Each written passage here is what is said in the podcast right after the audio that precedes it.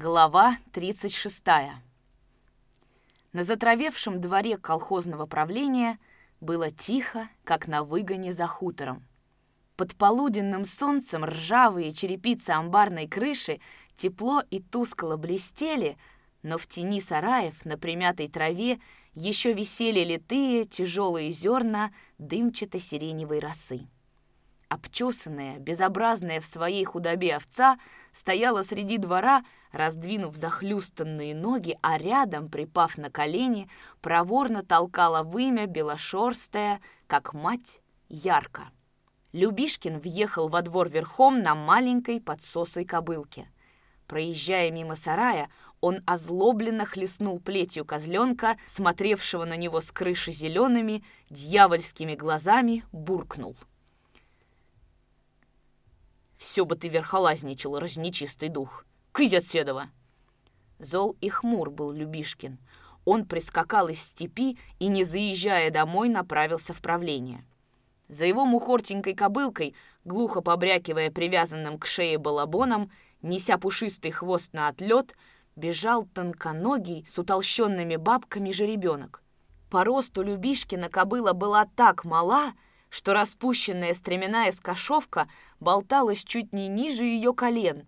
Казалось, что сагбенный всадник, как в сказке, несет ледащую лошаденку промеж своих богатырских ног. Демка Ушаков, смотревший на Любишкина с крыльца, развеселился. «Ты вроде как Иисус Христос, въезжающий в Иерусалим на осляте, до смерти похоже!» «Сам ты ослятя!» — огрызнулся Любишкин, подъезжая к крыльцу. Ноги-то подбери, а то ты ими землю пашешь!» Любишкин, не удостаивая Демку ответом, спешился, обмотал повод вокруг перильца, сурово спросил.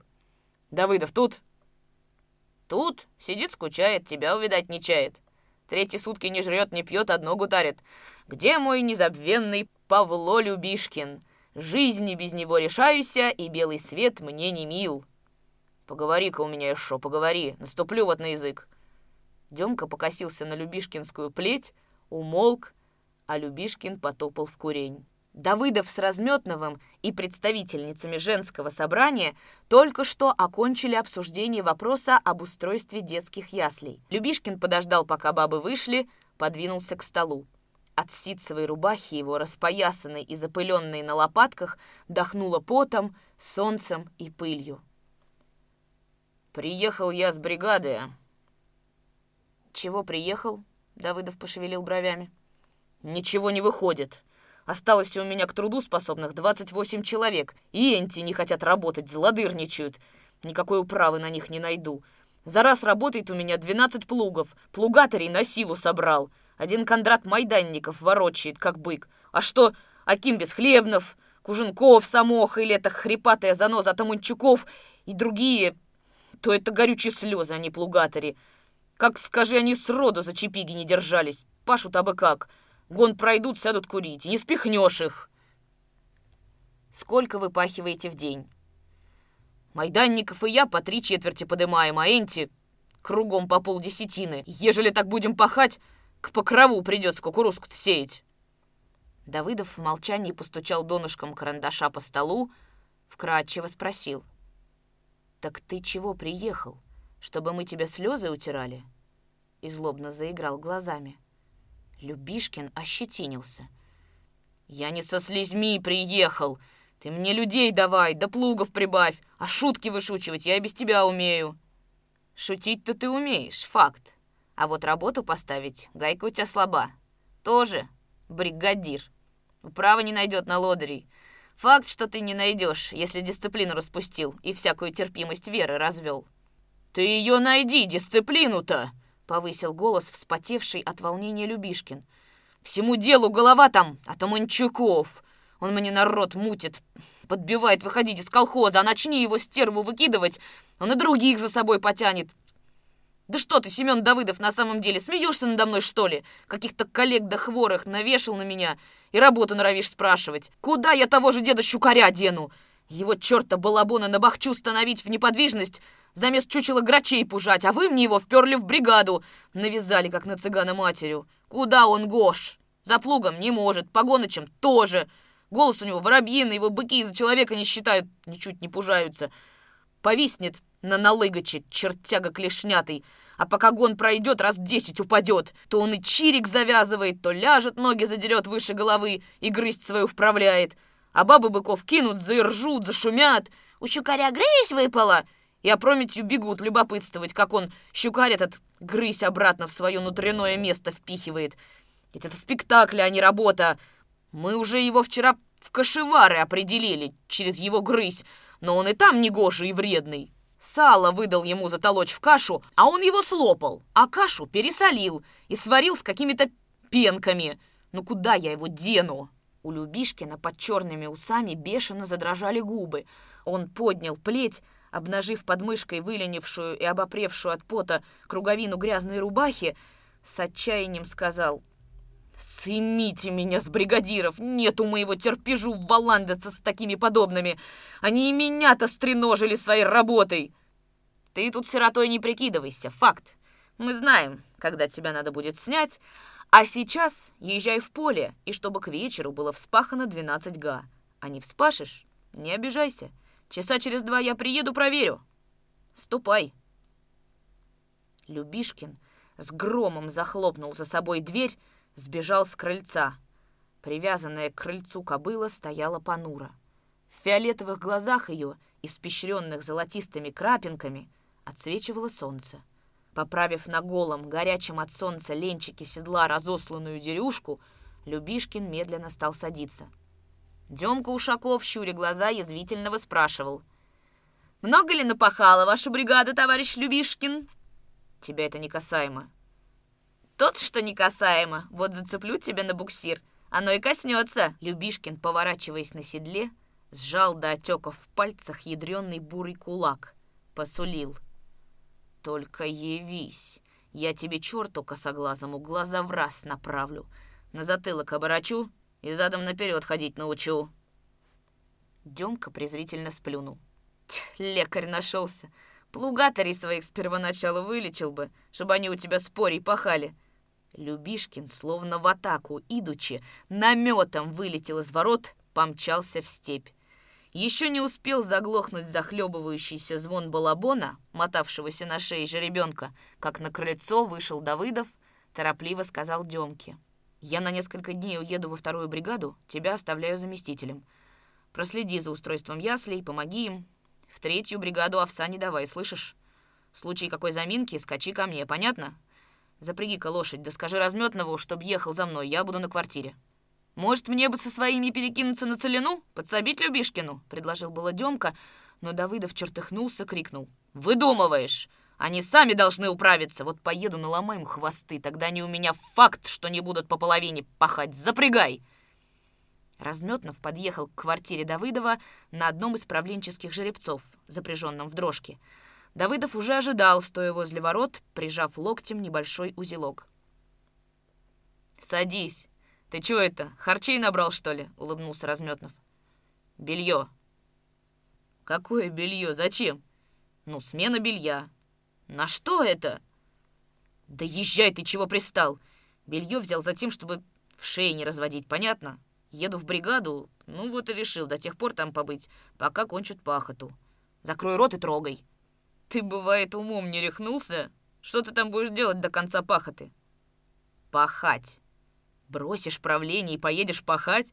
Ну вот это придумал. Езжай, езжай. Давыдов сморщился. Да ты не сипяти. Разметнов, как видно, начинал злиться. Ты мне путем объясни. Без тебя там не обойдутся или как? Ты должен руководить, а не за плугом ходить. Ты председатель колхоза. Давыдов яростно сверкнул глазами. Ну еще, учишь. Я сначала коммунист, а потом уж факт. А потом уж председатель колхоза. У меня пахота гибнет, а я тут буду...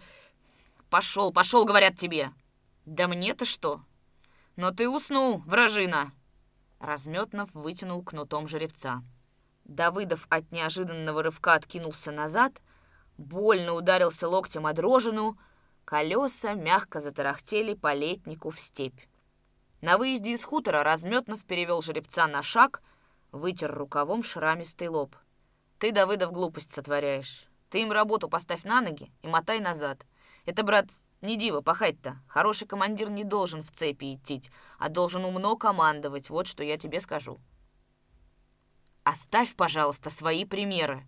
Я должен их научить работать и научу, факт. Это и есть руководство. В первой и третьей бригаде кончили колосовые, а тут у меня прорыв. Любишкин не справится, как видно. А ты еще туда же, хороший командир и прочее. Ну что ты мне очки втираешь? Что, я не видал хороших командиров, по-твоему? Тот и хорош, который в заминке своим примером ведет. И я должен повести. Ты бы им лучше два букаря перекинула с первой бригады. А людей? Людей где возьму? Погоняй, погоняй, пожалуйста. До самого гребня ехали молча. Над степью, заслонив солнце, в зените стояла вздыбленная ветром густо-лиловая градовая туча. Белые обочины ее клубились и снежно блистали, но черная вершина была грозна своей тяжкой недвижностью. Из провала тучи, из-за оранжевого, окрашенного солнцем края, широким веером косо не спадали солнечные лучи. Тонкие, копьеносные, там, в просторном небе, они потоками расходились, приближаясь к земле и, ложась на дальние, простертые над горизонтом грядины бурой степи, красили ее диковинно и радостно молодили. Степь, задымленная тучевой тенью, молчаливо, покорно ждала дождя. Ветер кружил на шлиху сизый столб пыли — Ветер уже дышал духовитой дождевой влагой, а через минуту, скупой и редкий, пошел дождь. Ядреные холодные капли вонзались в дорожную пыль, сворачивались в крохотные комочки грязи. Тревожно засвистали суслики, отчетливее зазвучал перепелиный бой, умолк накаленный страстью призывный крик стрепета. По просеной стерни хлынул низовой ветер — и стерня ощетинилась, зашуршала. Степь наполнилась сухим ропотом прошлогодних бурьянов. Под самой тучевой подошвой, кренясь, ловя распростертыми крылами воздушную струю, плыл на восток ворон. Бело вспыхнула молния, и ворон, уронив горловой баритонистый клекот, вдруг стремительно ринулся вниз — на секунду, весь осиянный солнечным лучом, он сверкнул, как охваченный полымем смоляной факел. Слышно было, как сквозь оперение его крыл со свистом и буреподобным гулом рвется воздух. Но, не долетев до земли саженей полсотни, ворон круто выпрямился, замахал крыльями и тотчас же с оглушительным сухим треском ударил гром. На гребне показался стан второй бригады, когда Разметнов заприметил шагавшего под изволок навстречу им человека. Он шел бездорожно, перепрыгивая яркие, иногда переходя на старческую дробную рысь. Разметнов направил к нему жеребца и еще издали угадал деда Щукаря. По всему было видно, что со Щукарем произошло что-то неладное. Он подошел к дрожкам. Волосы на обнаженной голове его были плотно прибиты дождем, в мокрой бороденке в бровях густо торчало разваренное пшено. Щукарь был истинно бледен, напуган, и у Давыдова ворохнулась тяжкая догадка. В бригаде неладно. Волынка. «В чем дело?» — спросил он. «От смерти на силу ушел», — выдохнул Щукарь. «Убить хотели». «Кто?» «Любишкины, прочие...» «За что?» «За капризность ихнюю. За кашу дело зашло. Я человек отчаянный на слова не стерпел. Ну, а Любишкин ухватил нож, да за мной. Кабы не моя резвость, сидел бы за раз я на ноже, так и спекся бы». «Ступай в хутор, после разберемся», — приказал Давыдов, облегченно вздыхая. А на стану за полчаса до этого произошло следующее — Дед Щукарь, пересолив накануне кашу, решил выдобриться перед бригадой и, отправившись с вечера в хутор, переночевал там, а утром припас из дому мешок, на пути в бригаду завернул к гумну Краснокутова, жившего на самом краю хутора, перелез через прясло и воровски затаился возле Микинной кучи. План у деда Щукаря был гениально прост. Подстеречь курицу, осторожно схватить ее и обезглавить, чтобы наварить каши с курятиной и тем самым снискать себе в бригаде почет и уважение. Он пролежал, тая дыхание, с полчаса. Но куры, как назло, рылись где-то около плетня, а подходить к вороху Микины словно и не думали. Тогда дед Щукарь начал тихохонько их прикликать. Цып-цып-цып-цып, цыпоньки, мамушки, тю-тю-тю. Звал он шепотом, а сам звероподобно таился за Микиной. Старик Краснокутов случайно находился неподалеку от гумна. Он услышал чей-то вкрадчивый голосок, созывавший кур, присел за плетнем. Куры доверчиво подошли к вороху Микины, и в этот момент Краснокутов увидел, как чья-то рука, высунувшись из Микины, сцапала бисерную курочку за ногу. Щукарь задушил курицу с быстротой матерого хоря и только что начал просовывать ее в мешок, как услышал негромкий вопрос. «Курочек щупаешь?» и увидел поднимавшегося из-за плетня Краснокутова. Так растерялся дед Щукарь, что выронил из рук мешок, снял шапку и не кстати поздоровался.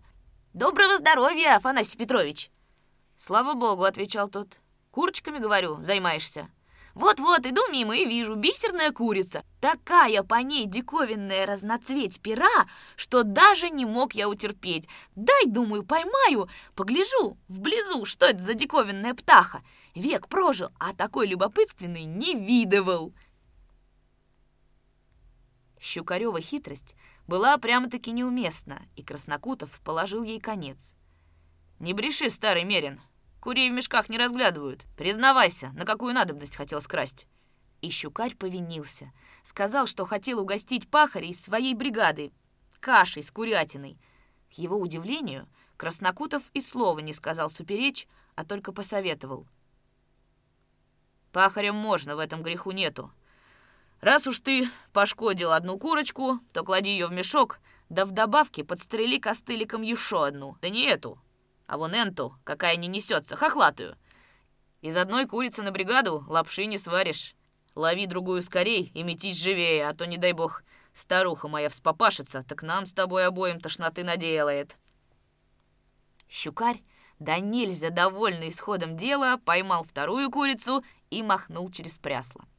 За два часа он пришел на стан, а к приезду Любишкина из хутора у него уже кипела в трехведерном котле вода, выпрыгивало разварившееся пшено и порезанная на куски курятина истекала наваристым жиром.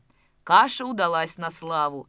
Единственное, чего опасался дед Щукарь, это того, что каша будет приванивать стоялой водой, так как Воду черпал он в ближнем мелководном пруду, а непроточная вода там уже крылась чуть приметной зеленью но опасения его не оправдались. Все ели и усердно хвалили, а сам бригадир Любишкин даже сказал, «В жизни не ел такого кондера! Благодарность тебе, дедок, от всей бригады!» Котел быстренько опорожнили. Самые проворные уже начали доставать с дна гущу и куски мяса. В этот-то момент и случилось то, что навек испортило поварскую карьеру щукаря. Любишкин вытащил кусочек мясца, понес его было к рту, но вдруг отшатнулся и побледнел. «Это что же такое?» — зловеще спросил он у щукаря, поднимая кончиками пальцев кусок белого разваренного мяса. «Должно крылышко?» — спокойно ответил дед Щукарь. Лицо Любишкина медленно наливалось синеватым румянцем страшного гнева. «Крылушка!» «А ну, гляди сюда, кошевар!» — зарычал он. «Ох, милушки мои!» — ахнула одна из баб. «Да на ней когти!» «Повылазила тебе, окаянная!» — обрушился на бабу дед Щукарь. «Откуда на крыле когти? Ты под юбкой на себе их поищи!» Он кинул на разосланное реднище ложку, всмотрелся. В подрагивающей руке Любишкина болталась хрупкая косточка — оперенная на конце перепонками и крохотными коготками. «Братцы!» — воскликнул потрясенный Аким Бесхлебнов. «Ать мы лягушку съели!» Вот тут-то и началось смятение чувств. Одна из брезгливых бабенок со стоном вскочила и, зажимая ладонями рот, скрылась за полевой будкой. Кондрат Майданников, глянув на вылупленные в величайшем изумлении глаза деда Щукаря, упал на спину, покатываясь со смеху, на силу выкрикнул «Ой, бабоньки, оскоромились вы!» Казаки, отличавшиеся меньшей брезгливостью, поддержали его. «Не видать вам теперь че причастия!» В притворном ужасе закричал Куженков.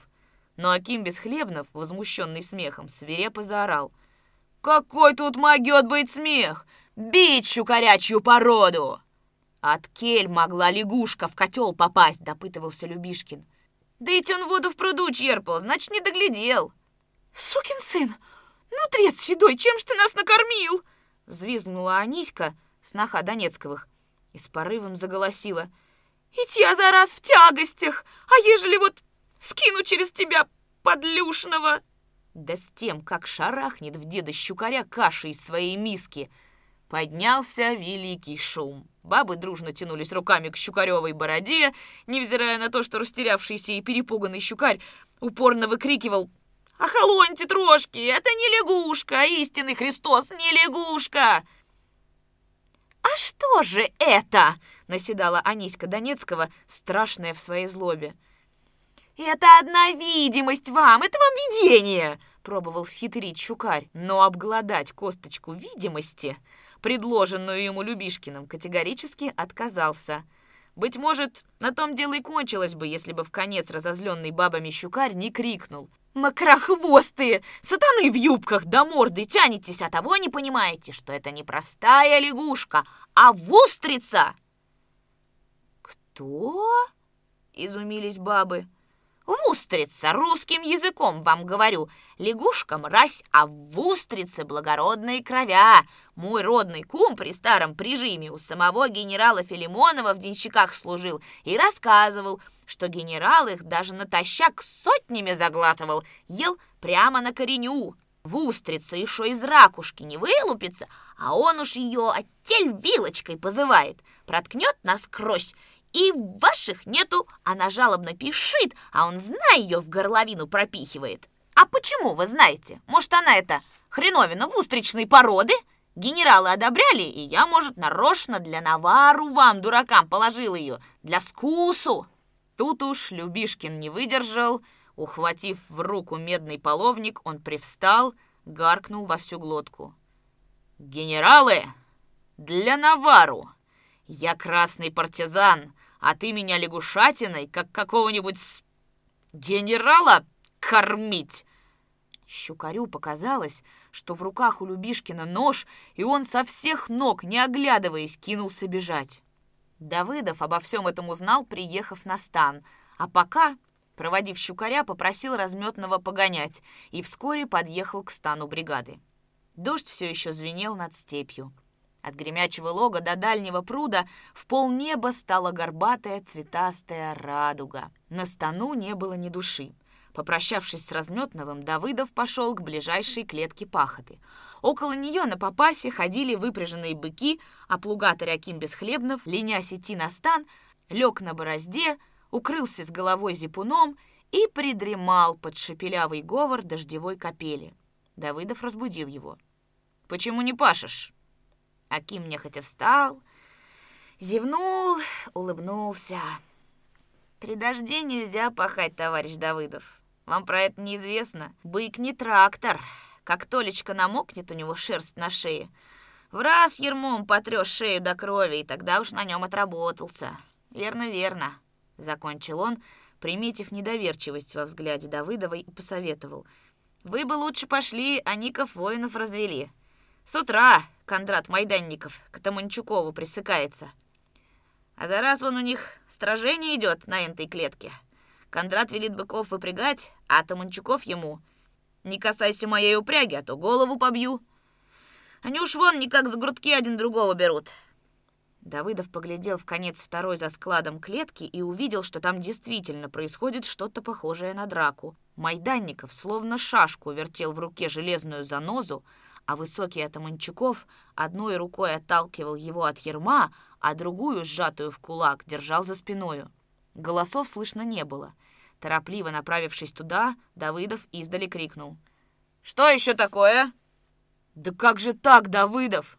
Мокресть идет, а он пашет, и те так он же быкам шеи потрет. Я говорю, отпрягай, покеда дождь спустился, а он меня матом, не твое дело. А чье же, сукин ты сын, это дело? Чье, хрипатый черт? Закричал Майданников, уже обращаясь к Таманчукову и замахиваясь на него занозой. Они, как видно, успели таки цокнуться. У Майданникова черносливом синел над глазом подтек, а у Атаманчукова наискось был разорван ворот рубахи. На выбритой вспухшей губе расползлась кровь. «Вреда колхозу делать не дам!» Ободренный приходом Давыдова кричал Майданников. «Он говорит, не мои быки, колхозные, а ежели колхозные, значит и шкуру с них сымай! Отступись от быков, вражина!» «Ты мне не указ, и бить не имеешь права, а то вот чистик выну, так я тебя не так перелицую. Мне надо норму пахать, а ты мне препятствуешь!» Хрипел бледный Атаманчуков, шаря левой рукой по вороту рубахи, стараясь застегнуть. «Можно при дожде пахать?» — спросил у него Давыдов. На ходу взял из рук Кондрата занозу, кинув ее под ноги. У Атаманчукова засверкали глаза. Вертя своей тонкой шеей, он злобно просипел. «У хозяев нельзя, а в колхозе надо». «Как это надо?» «А так что план надо выполнять. Дождь не дождь, а паши. А не вспашешь, Любишкин день будет точить, как ржа железу». «Ты эти разговорчики? Вчера в ведро ты норму выпахал?» Выпахал, сколько сумел. Майданников фыркнул. Четверть десятины поднял. Гля, какие у него быки. Рога не достанешь, а что вспахал? Пойдем, Давыдов, поглядишь. Он схватил Давыдова за мокрый рукав пальто, повел по борозде. Не договаривая от волнения, бормотал. Решил пахать не менее трех с половиной вершков глуби. А это как? Мерей сам. Давыдов нагнулся, сунул пальцы в мягкую и липкую борозду, а днище ее до дернистого верха было не больше полутора-двух вершков глубины. «Это пахота! Это землечесотка, а не пахота! Я его еще утром хотел побить за такую старанию! Пройди по всем ланам и скрось у него такая глубь!» «А ну, поди сюда! Тебе говорю, факт!» — крикнул Давыдов Атаманчукову, неохотно выпрягавшему быков. Тот лениво, не спеша подошел. «Ты что же это? Так пашешь?» Ощеряя щербатый рот, — Тихо спросил Давыдов. «А вам как бы хотелось? Восемь вершков гнать?» А Таманчуков злобно сощурился и, сняв фуражку с голо остриженной головы, поклонился. «Спасибо вам. Сами попробуйте вспахать глубе. На словах-то мы все как на органах, а на деле нас нету». «Нам так бы хотелось, чтобы тебя, под лица из колхоза, гнать!» Побагровев, крикнул Давыдов. «И выгоним!» «Сделайте одолжение. Сам уйду. Я не проклятый, чтобы вам тут жизнью свою вколачивать. Силу из себя мотать, заради чего не знаю». И пошел, посвистывая, к стану. Вечером, как только вся бригада собралась у стана, Давыдов сказал. «Ставлю перед бригадой вопрос. Как быть с тем ложным колхозником, который обманывает колхоз и советскую власть? Вместо трех с половиной вершков пахоты портит землю, пашет полтора вершка. Как с тем быть, кто сознательно хочет угробить быков, работая под дождем, а ведра выполняет норму лишь наполовину? «Выгнать!» — сказал Любишкин. Особо ретиво его поддержали бабы. «Такой колхозник-вредитель есть среди вас. Вот он!» Давыдов указал на Таманчукова, присевшего на дышло арбы. «Бригада в сборе. Ставлю вопрос на голосование. Кто за то, чтобы вредителя и лодыря Атаманчукова выгнать?» Из 27 «за» голосовали 23. Давыдов пересчитал, сухо сказал Атаманчукову. «Удались. Ты теперь не колхозник, факт. А через годик посмотрим. Если исправишься, примем обратно. Теперь, товарищи, выслушайте мое короткое и важное слово к вам. Вы почти все работаете плохо. Очень плохо. Нормы никем за вычетом Майданникова не выполняются. Это позорный факт, товарищи вторая бригада. Этак можно в дым обмораться. С такой работой можем вмиг влететь на черную доску. Да так и присохнем на ней. Надо в корне пресечь это дело. «Дюжа норма не по силам, быки не тянут», — сказал Аким Бесхлебнов. «Не под силу? Быкам? Чепуха. А почему же быкам Майданникова под силу? Я остаюсь в вашей бригаде, беру быков от Аманчукова и покажу вам на живом примере, что можно за день вспахать один га и даже один с четвертью. «Э, Давыдов, да ты ловкач, у тебя губа не дура!» Засмеялся Куженков, зажав в руке короткий оклад седоватой бороды. На быках от Манчукова можно черту рога свернуть. На них одну га, это и я бы вспахал. А на своих ты не вспашешь. Сроду нет. Ну, давай поменяемся. Ты на Атаманчуковых, а я на твоих, ладно? Давай испытаем, подумав серьезно и осторожно, отвечал Куженков. Ночь Давыдов провел беспокойно. Он спал в полевой будке, часто просыпался, то ли от того, что гремела под ветром железная крыша будки, то ли от полуночного холода, забиравшегося под непросохшее от дождя пальто, то ли от блох, густо населивших разосланную под ним овчиную шубу. На заре его разбудил Кондрат Майданников. Кондрат уже поднял на ноги всю бригаду, Давыдов выпрыгнул из будки. На западной окраине неба тускло просвечивали звезды, молодой, согнутый сагайдаком месяц, золотой насечкой красовался на сизо-стальной кольчуге неба. Давыдов умывался, черпая воду из пруда, а Кондрат стоял около и, досадливо покусывая кончик желтоватого уса, говорил «За день десятину с гаком — это много делов. Загнул ты вчера через край, товарищ Давыдов, как бы нам с тобой не опростоволоситься». «Все в наших руках, все наше. Чего ты боишься, чудак?» — бодрил его Давыдов, а про себя думал. «Умру на пашне, а сделаю. Ночью при фонаре буду пахать, а вспашу десятину с четвертью, иначе нельзя. Позор всему рабочему классу.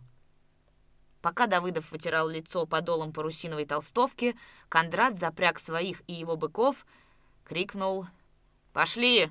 Под скрип колесен плугов Кондрат объяснил Давыдову простые, десятилетиями складывавшиеся основы пахоты на быках. «Лучшим плугом считаем мы Саковский — вот хоть бы Оксайский взять. Слов нет плуг. А до Саковского ему далеко. Нету в нем такого настрою. Мы порешили пахать так. Отбиваем каждому свою клетку и бузуй на ней. С первоначалу Бесхлебнов, Атаманчуков, Куженков, да и Любишкин к ним припрекся, зачали пахать след в след. Раз у нас колхоз, говорят, значит, надо пущать плуг за плугом. Пустили. Только вижу я, не туда дело загинает. Передний плуг остановился, и другим надо останавливаться. Ежели передний пашет с прохладцем, и остальные по нем нехотя равняются. Я взбунтовался. Либо меня, говорю, пущайте передом, либо отбивайте каждому свою клетку. Тут и Любишкин понял, что не годится так пахать, ничью работу не видно. Побили на клетки, ну я и ушел от них, десятин течек им дал чертям. Каждая клетка у нас десятина. 160 сажен долевой лан и 15 поперечный. «А почему поперечный лан не пашется?» Глядя на обочину пахотной клетки, спросил Давыдов. «Это вот зачем. Кончаешь ты долевую борозду и на выгоне завертаешь быков, так? Ежели круто их поворачивать, так им шеи побьешь ермами и готов бык, не гож пахать. Потому вдоль пробороздишь, а потом вывернешь плуг и гонишь пятнадцать сажен порожним. Трактор он круто повернулся, аж не колеса у него подперед заходят, и опять пошел рвать обратным следом. А трех-четырех пар быков разве повернешь? Это им надо, как в строю, на одной левой ноге крутиться, чтоб без огреха на повороте запахать. Через это и больших клеток в бычиной пахоте нельзя делать. Трактору, чем не длиннее гон, тем спокойней. А с быками пробуровлю я 160 длиннику, а потом ведь плуг-то у меня в поперечном лану порожнее идет на ползунке. Да вот я вам нарисую. И Кондрат, остановившись, начертил на земле отточенным концом чистика удлиненную клетку. Тут нехай четыре десятины. Вдоль 160 сажен и поперек 60. Вот я пашу первый долевой лан. Глядите, ежели я одну десятину пашу, мне надо порожним 15 сажен по выгону объехать, а ежели четыре десятины — 60. Не сходные? Поняли? Потеря времени. Понял. Это ты фактически доказал. Вы пахать-то пахали когда? Нет, браток, не приходилось. Плуг я приблизительно знаю, а пускать его в действие не могу. Ты мне укажи, я понятливый. Я за раз вам налажу плуг, пройду с вами гона два, а потом уж вы сами наловчитесь. Кондрат наладил плуг Давыдова, переставил на подъемной подушке крюк, установил глубину в три с половиной вершка и, незаметно перейдя в обращение на «ты», на ходу объяснил. «Тронемся пахать, и ты будешь видать. Ежели быкам будет тяжко, то подкрутишь обороты на полтора вот эту штуку.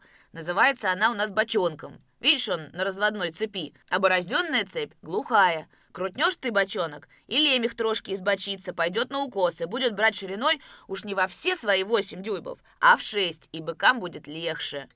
Ну, трогаем. Цоп, лысый, цоп! Не щади живота, товарищ Давыдов!» Погоныч Давыдова, молодой парнишка, щелкнул арапником, и головные быки дружно взяли упор.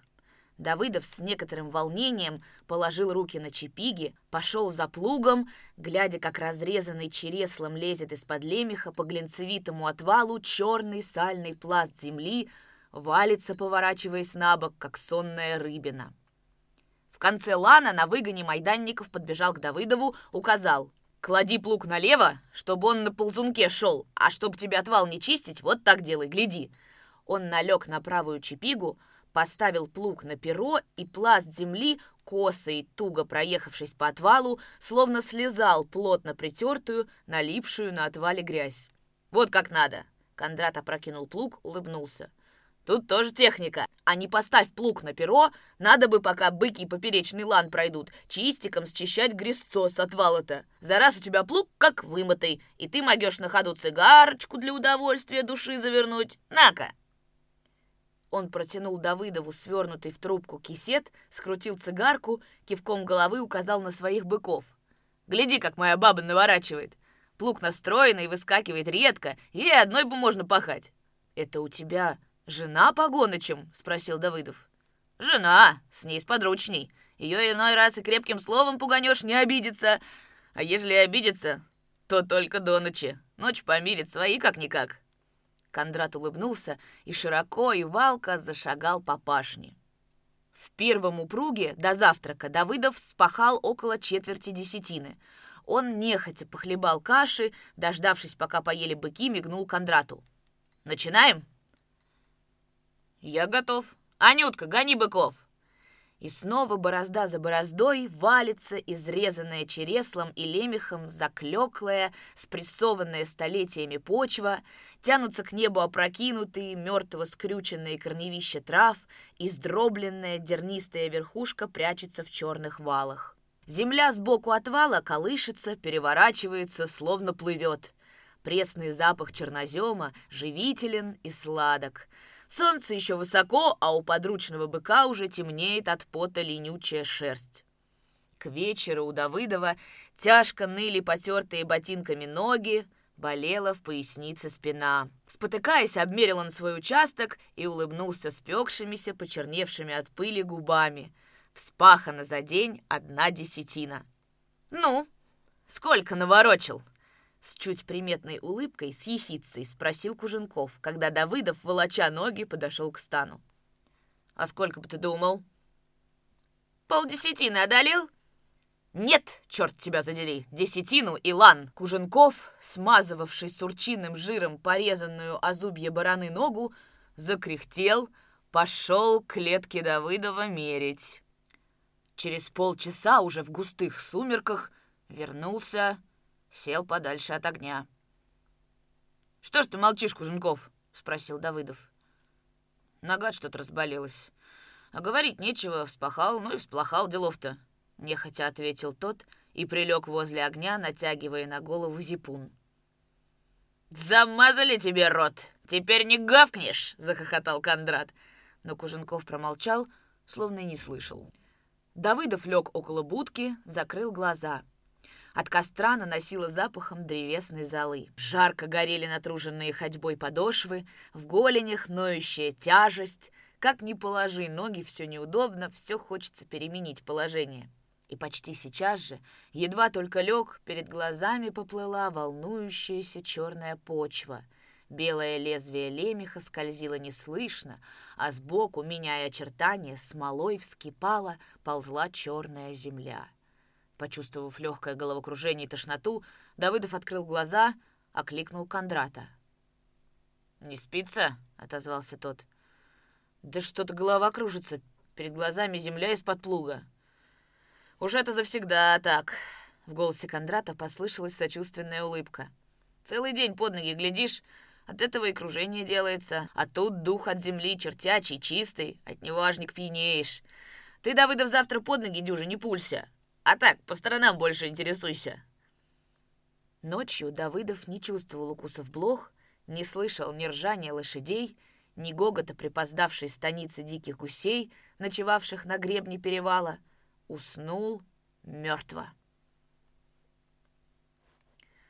Уже перед зарей, проснувшись, увидел подходившего к будке закутанного в зипун Кондрата. «Ты где это был?» В полусне, приподняв голову, спросил Давыдов. «Своих и твоих быков стерег.